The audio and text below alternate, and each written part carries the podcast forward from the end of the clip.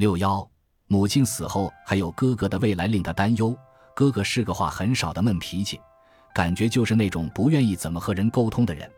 深田女士说起了她目前最为担忧的哥哥的情况。她哥哥今年四十三岁，现在和七十多岁的母亲还有已逾九十岁的祖母三个人一起生活。父亲已经于二十五年前因癌症去世。深田女士的担忧也许很快就会变成现实吧，就是母亲去世以后哥哥的生活问题。他家里是农户，由于劳力不足，农田现在已经休耕了。哥哥在一家公司从事机修工作。当听说深田女士的哥哥现在是一名正式员工时，笔者一时有点转不过弯来。一般情况下，隐隐为兄弟姐妹危机而感到不安的人，像前面提到的中野先生那样，令当事人不安的兄弟姐妹从事的都是非正规就业的工作，或者是无业者。深田女士的哥哥身为企业正式员工，并且还有房产。是什么让深田女士感觉不安呢？哥哥现在工作很正常，身体也很健康。不过我母亲要是去世了，谁来照料我哥哥呢？我是在为这事担忧。听到这里，总算明白了深田女士担忧的缘由。原来深田女士在担心，万一高龄的母亲去世后，将来他会不会背上照料哥哥的沉重负担？用一句话概括形容我哥哥。就像绘画作品中画的那样，农家的长子。说到农家的长子时，不知道深田女士是否有将来继承家业的意识。总之，哥哥自生下来这辈子还没有离开过老家，也没有离开过父母。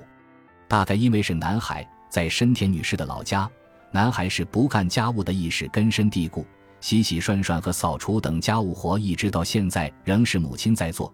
加上祖父和父亲都去世早的缘故。哥哥从小就被母亲溺爱惯了，作为唯一的男丁，简直像家里一个宝似的。哥哥每天吃饭都由母亲掌灶，上班吃的便当也是母亲大清早做好了给带去。虽说哥哥为人踏实本分，但因为话语很少，和邻居们几乎没什么交流。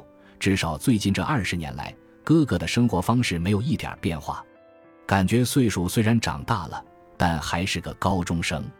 深田女士这样形容哥哥：三年前，哥哥身上发生了一件事，结婚，让他从此情况大变。迄今为止，从未让人感觉到他也会谈恋爱，可是竟突如其来的写信告诉深田女士说他要结婚了，对方是经由相亲而认识的。听到哥哥结婚的消息，亲朋好友纷纷打电话来向深田女士表示祝贺。听说她要结婚，亲戚们全都啊。大吃一惊的感觉，他们悄悄聚在一起，兴高采烈地为他庆贺了一番。谁也没有想到，就在举行订婚仪式前数日，发生了突发情况。女方不知怎么的忽然改变主意，结婚之事告吹了。而此时结婚的日期早已商定，庆典会场也都预定了。哥哥还用自己攒下的钱为女方买了订婚戒指，准备在订婚仪式上进行交换呢。哥哥本以为从此两人白头偕老。相爱一生了，没成想却在他最幸福的时候来了这么狠狠的当头一棒。这件事情对他的打击非常大。虽然我和他没有直接聊过，但是照他的性格，毕竟也已经这把年纪了，我想他以后再也不会考虑结婚了。深田女士似乎非常能体会哥哥的心情。自那以后，深田女士对哥哥今后的生活充满了不安和担忧。以前。她想到哥哥脑海里浮起的印象仅止于恋家，没什么远大志向。但只要哥哥打定主意不结婚，作为唯一的妹妹，看来今后哥哥的大事小情都不得不要由自己来负担了。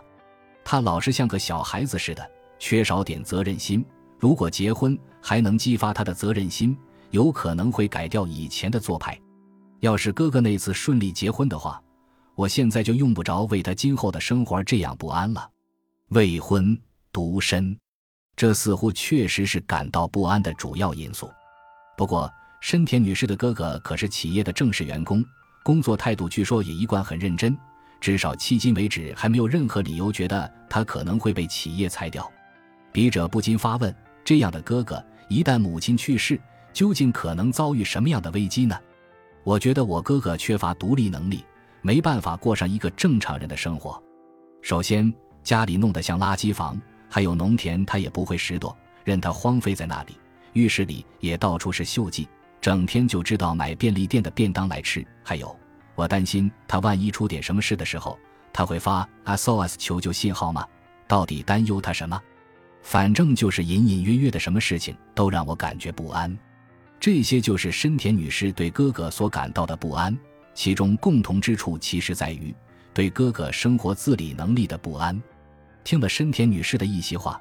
感觉仿佛母亲在为有生以来头一次远闯东京、即将开始独自生活的孩子而担忧似的，话里话外都能让人感受到这种母亲对孩子的关切之情。为了摸清深田女士的真意，笔者明知失礼，仍冒昧的劝说道：“那是您哥哥自己的事情，和深田女士没有任何关系吗？您就不用操这份心了吧。”深田女士深吸了一口气，随后克制着感情开口道：“可是我做不到。”毕竟是家人，是我哥哥呀。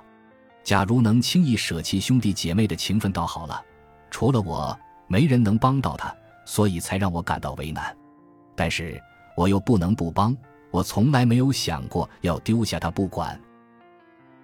感谢您的收听，本集已经播讲完毕。喜欢请订阅专辑，关注主播主页，更多精彩内容等着你。